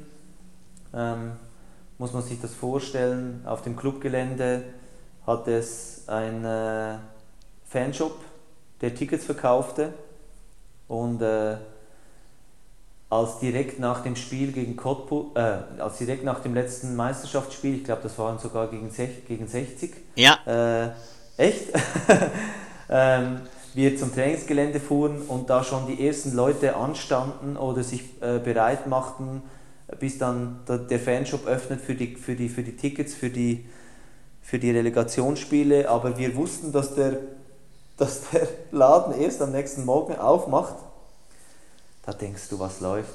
Also als Ausländer jetzt böse gesagt. Und das zeigt schon auch, dass äh, wenn du dann am nächsten Morgen ins Training gekommen bist und du sahst, dass da äh, Schlafsäcke vor dem, vor dem Shop waren und Leute, keine Ahnung wie viel anstanden für die Relegationstickets. Also da wurde dir schon nochmal bewusst, was der Club für einen Stellenwert hat für die Leute, für die Region und äh, war Ansporn, dich dann in der Relegation zu verreißen. Also es war überragend. Ja, glaube ich. Und dann seid ihr ja aufgestiegen, übelst gefeiert worden, aber dann kam natürlich wieder der Ernst des Lebens zurück, erste Bundesliga. Wie war das für dich? Das erste Mal erste Klasse Deutschland und der, die Saison über die Einsatzzeiten brauchen wir jetzt nicht so viel reden, weil da hast du leider nicht so viele gehabt. Genau. Aber wie war das allgemein für dich? Erste Liga Deutschland. Ähm, wie man es aus dem Fernsehen kennt, äh, volle Stadien, super Atmosphäre, halt einfach gegen die großen Clubs zu spielen, äh, war, äh, war, war wunderschön, Teil des Ganzen zu sein. Obwohl ich ja sagen muss, ähm, erste Bundesliga in Ehren, aber weißt du, auch schon während der Saison in der zweiten Liga, also klar, die Namen waren nicht so klangvoll, aber auch da, äh, die Stadien waren voll, äh, jedes Wochenende, auch wenn wir unter der Woche gespielt haben. Ich glaube, wir hatten einen super Zuschauerschnitt auch schon in der zweiten Liga, also äh, klar, Bundesliga, aber, aber, aber ist der große Name, aber auch die zweite Liga war überragend. Also auch ja, von den Zuschauerzahlen her und von den Stadien her. Also äh, ich, mach, ich machte da keinen großen Unterschied. Klar saugte ich natürlich alles auf und war extrem stolz, Teil des Ganzen zu sein. Aber leider Gottes hast du ja nur 10 Einsätze spielen dürfen in der Saison. Ähm, kannst du uns da mitnehmen, warum oder aus welcher Begründung? Was hat der Trainer dazu dir gesagt? Ähm, ja, es war keine einfache Saison. Ich hatte wieder äh, mir dumme Verletzungen geholt, die, wir immer, die mich immer ein bisschen zurückgeworfen äh, haben. Ich probierte mich immer wieder zurückzukämpfen. Ähm, ich glaube, ähm, es war danach ein Trainerwechsel im Winter. Ich glaube, der Michael Oenning musste gehen. Da kam Dieter Hecking. Ähm, ja, probierte mich in den Trainings zu beweisen. Ähm, hatte leider nicht so viele Einsätze. Das passiert manchmal. Äh, aber ich war trotzdem stolz für den Verein, aufzulaufen, wann immer ich die Möglichkeit hatte. Ja, glaube ich dir. Und dann war natürlich dann der logische Schritt für dich, dass du nach zwei Jahren sagst, sorry Nürnberg, aber ich will spielen, ich bin Fußballer durch und durch und möchte jetzt weiter meine Einsätze bekommen und hast dich aber wieder zurück entschieden, in die Schweiz zu wechseln, zum FC Luzern. Mhm. Warum in die Schweiz und nicht in Deutschland irgendwo? Oder hast du dir gesagt selber, ich will wieder zurück in die Heimat? Ähm, gegen Ende der Zeit in Nürnberg war dann so, dass wir zusammengesessen sind und äh, jetzt äh, vom Club, ich meine, ohne nachtragend zu sein, überhaupt nicht, aber die Planung findet statt. Äh, man plant mit gewissen Spielern, mit, mit gewissen Spielern nicht. Ähm, es wurde dann so kommuniziert, dass äh, das Arbeitsverhältnis nicht verlängert wird. Damit habe ich mich abgefunden, obwohl ich mich persönlich extrem wohlgefühlt habe in Nürnberg, wirklich. Auch im ganzen Umfeld und auch vom Verein her hat es mir sehr gut gefallen. Ähm, die Schweiz war nicht zwingend. Ähm, dazu mal kam einfach der FC Luzern mit einem lang, mit einem großen Projekt äh, auf mich zu. Ähm, das, das klang extrem spannend. Weißt du, neues Stadion, Aufbruchsstimmung. Äh, ich wusste von meiner Zeit in der Schweiz, dass Luzern extrem fußballverrückt ist und äh, einfach die ganze, die ganze Idee, die mir da präsentiert wurde mit dem neuen Stadion, mit einer guten Mannschaft äh, vorne mitzuspielen, war zu diesem Zeitpunkt äh, interessant für mich und ja, meine Frau war damals noch schwanger mit dem ersten Kind und äh, der Aspekt, dass dann, die, dass dann das Kind äh, den, um die Familie aufwächst, wieder in der Schweiz, war zu diesem Zeitpunkt ähm, fester Bestandteil unserer Ideen. Ich konnte mir auch vorstellen, noch im Ausland zu bleiben, aber irgendwie, keine Ahnung, in diesem, in diesem Moment hat es gepasst und äh, wir haben uns für den Weg dann zurück in die Schweiz entschieden. Ja, perfekt. Und das verstehe ich natürlich, wenn ein Kind noch unterwegs ist, dann will man ja lieber bei der Familie sein und dann ist der Schritt natürlich noch einfacher, zurück in die Heimat zu gehen, als genau, genau. ohne Kind. Ähm, aber es hat sich für dich ja richtig gelohnt in der Saison. 40 Pflichtspieleinsätze für den FC Luzern. 9 Tore, 7 Vorlagen, 3292 Minuten. Also hast du eigentlich mit dem Schritt in die Schweiz zurück alles richtig gemacht. Ja, genau. Wir wurden dann, glaube ich, äh, soviel ich weiß, auch Wintermeister was ähm, in Luzern lange nicht mehr der Fall war, konnten das leider nicht bestätigen in der Rückrunde. Aber äh, es war ein sehr gutes erstes Jahr für mich bei Luzern, wie du gesagt hast. Ich hatte viele Spiele, ähm, war ein extrem wichtiger Bestandteil des Teams und äh, von dem her zu diesem Zeitpunkt eigentlich alles richtig gemacht, genau. Ähm, ja, wie war dann das Liganiveau für dich? Weil du hast ja einige Jahre davor die Schweiz verlassen, nach Frankreich, dann nach Deutschland, bist dann jetzt wieder zurück in die Schweiz gekommen. Hat sich das Liganiveau da irgendwie verändert für dich oder sagst du, nee, das war noch so wie früher? Nö, das Liganiveau, das ändert sich immer wieder stetig. Ähm, klar ähm, war natürlich das nicht zu vergleichen mit der Bundesliga oder mit der Liga in Frankreich.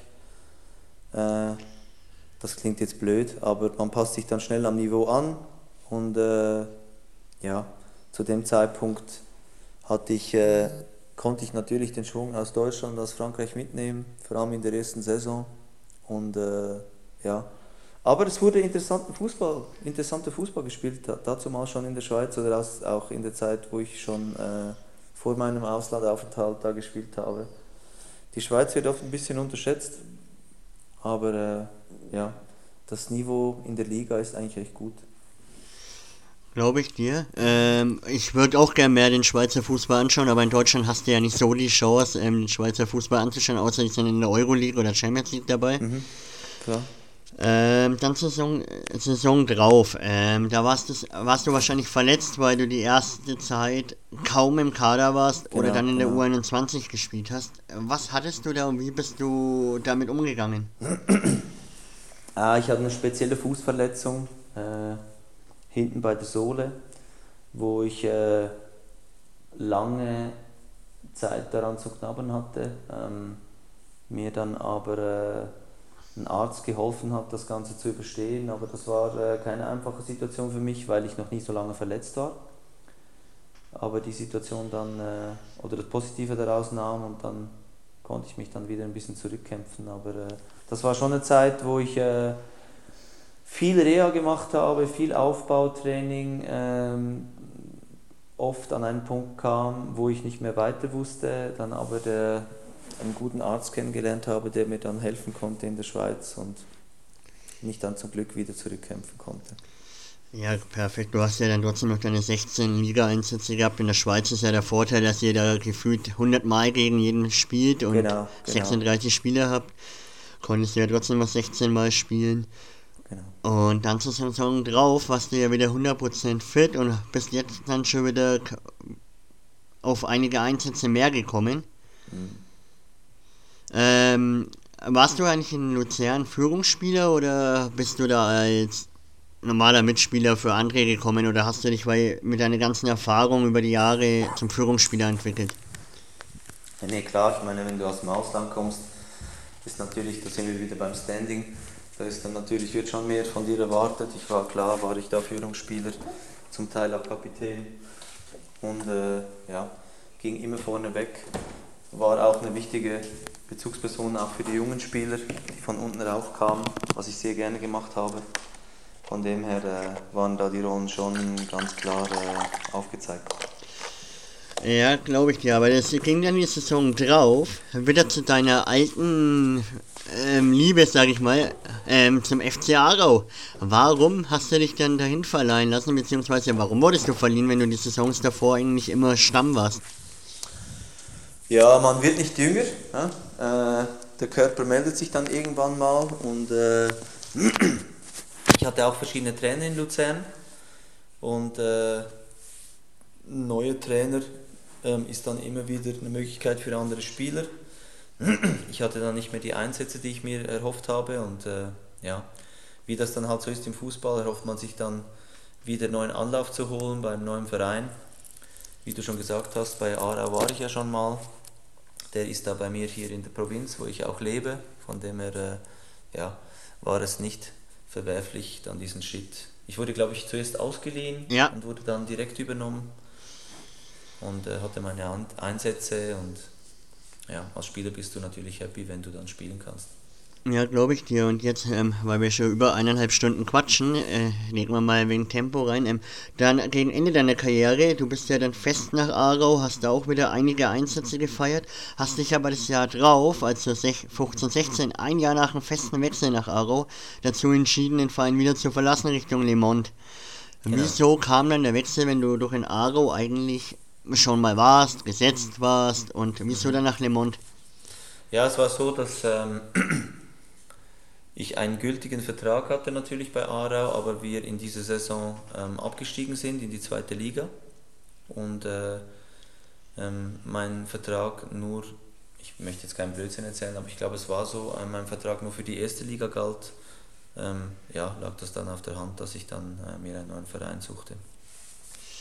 Okay, und hast dich dann aber für den Zweitligisten äh, eben Le Mont entschieden.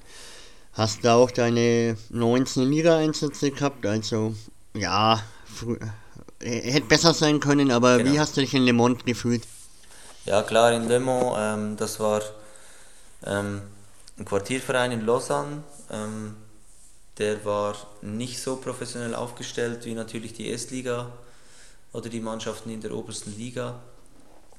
Ähm, ja, es gab äh, natürlich weniger Trainings, nicht mehr auf so einem professionellen Niveau, obwohl wir äh, eine sehr gute Mannschaft hatten.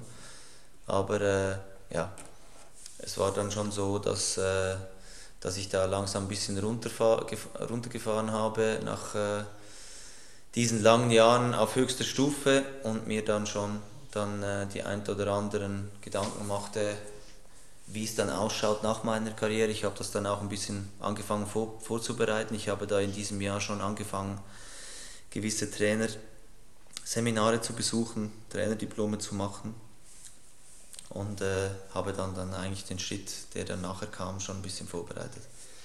Ja klar, das habe ich auch gelesen. Du bist ja dann zu deiner letzten äh, Profistation, sage ich mal, zum FC Zug gewechselt. Das ist genau. ja dann wahrscheinlich bei dir in der Nähe, oder? Alles gewesen. Ja, der war ein bisschen weiter weg als, als Aarau, aber äh, das war ja dann ein Club in der dritten Liga, wo ich dann äh, nebendran dann schon angefangen habe, ein Team zu trainieren. Also ich war da dann semi-professionell unterwegs und äh, konnte da super den Einstieg machen dann ähm, in das Trainerbusiness, wo ich äh, neben meinen Einsätzen in der ersten Mannschaft in der dritten Liga dann gleichzeitig noch unter der Woche äh, die Mannschaft trainieren konnte und so gut wie es möglich ging, dann am Wochenende bei den Teams dabei war. Und das war ein, das war ein perfekter Übergang dann für die Nach Nachsportkarriere sozusagen. Ja, perfekt. Jetzt haben wir in 96 Minuten deine komplette Karriere überflogen, plus dein Amt jetzt beim FC Zürich. Jetzt hätten wir gegen Ende, weil ich ja weiß, dass du meist maximal halb elf eine Zeit hast, ähm, noch ein paar Follower-Fragen, beziehungsweise Fragen auch von deiner Seite hereinbekommen. Mhm. Die würde ich gerne noch mit dir besprechen, wenn du Lust hast. Mhm. Perfekt, und ich probiere das auf Deutsch zu übersetzen, weil manchmal haben sie mit Dialekt geschrieben, das will ich niemandem antun. ähm, die erste Frage wäre, ich probiere es jetzt mal, wärst jemals bereit äh, zu GC Basel zu wechseln? Also ganz ehrlich, als Spieler war das für mich ähm, war kein Gedanke da. Ähm, ich hatte auch dazu mal ähm, im letzten Vertrag, wo ich für den FC Zürich unterschrieben habe, glaube ich auch im Vertrag drin, dass ich, wenn ich wechsle, nicht innerhalb der Schweiz, sondern nur ins Ausland. Da habe ich schon mal ein Statement gesetzt. Ähm, jetzt ähm, bin ich so ähm, wieder in den Club integriert in meiner Jugendarbeit, dass, äh, dass ich stolz bin, wieder bei meinem früheren Club zu arbeiten. Ich weiß, dass das auf Dauer schwer wird im Trainerbusiness, weil ich doch das Ziel habe, ähm, irgendwann mal äh, auf höchster Stufe ähm, eine Mannschaft zu trainieren. Ähm, Im Moment sehe ich das nicht. Äh, was in Zukunft kommen wird, das kann ich nicht sagen, aber äh, im Moment bin ich doch noch sehr mit meinem Jugendverein verbunden und äh, bin auch stolz und froh, bei ihm zu arbeiten.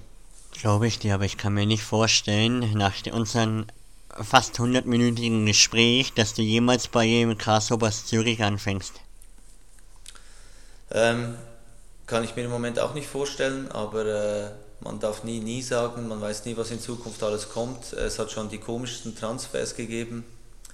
Äh, ich möchte das hier an dieser Stelle als Trainer nicht ausschließen, aber im Moment äh, ja, bin ich doch sehr FC Zürich lastig. Ja, perfekt. Eine andere Antwort hätte ich von dir eh nicht erwartet. Ähm, die nächste Frage kommt von Michi. Ähm, wann legst du mal wieder in Zürich in einem Club auf? ja, das, äh, Anfragen kommen immer mal wieder und wer weiß, äh, was ich für einen Bezug zur Musik habe, auch während meiner Aktivzeit. Ähm, ähm, das ist eine Passion von mir, die Techno-Musik, die elektronische Musik. Ähm, habe ich auch kein Geheimnis daraus gemacht. Also äh, die Auftritte sind nicht, so, sind nicht mehr so oft wie früher, aber die Passion ist nach wie vor da.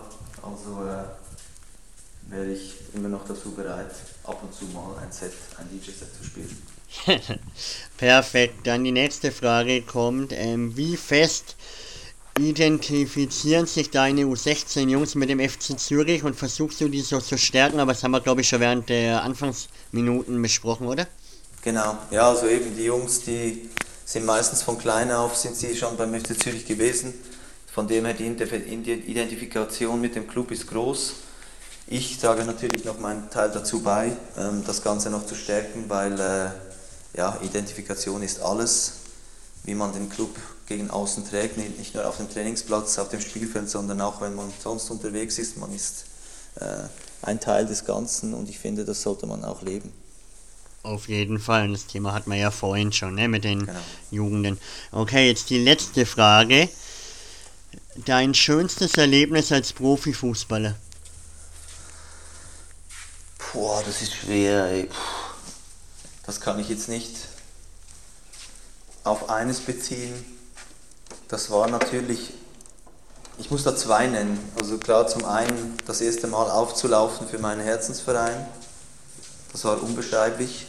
Und natürlich, wenn du das erste Mal das Schweizer Kreuz auf der Brust trägst, in der richtigen Nationalmannschaft auflaufen kannst, ähm, das sind so die beiden Sachen, die ich da hervorheben kann. Aber für eines, ich hoffe, du ähm, verstehst mich, kann ich mich echt nicht entscheiden. Ja, klar, freilich. Und vor allem deine Karriere ging ja über mehrere Jahre. Also da hast du wahrscheinlich so viel erlebt, dass du dich nicht für einen Moment entscheiden kannst. Genau, das ist schön, ja. Da ist wahrscheinlich sowas, wie du sagst, das erste Mal für deinen Herzensverein auflaufen oder das erste Mal für dein Land auflaufen, sind die Sachen, wo man am Herzen hängen, halt, wo du auch sagen kannst. Genau, genau. Ja, perfekt. Dann haben wir es jetzt schon wieder nach 100, fast zwei Minuten. Wow. Ich bedanke mich für deine Zeit auf jeden Fall. Ja, danke und dir für den Austausch. bitte, bitte. Hat Spaß gemacht.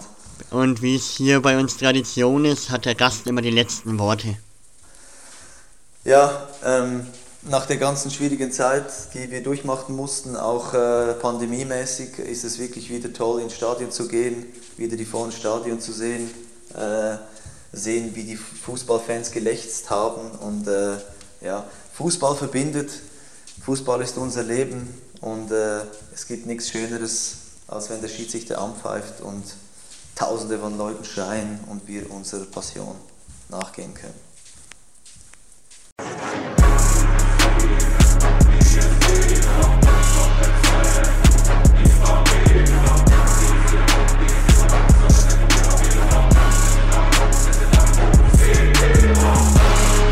Football KO, der Fußball-Podcast mit Sascha und Nils.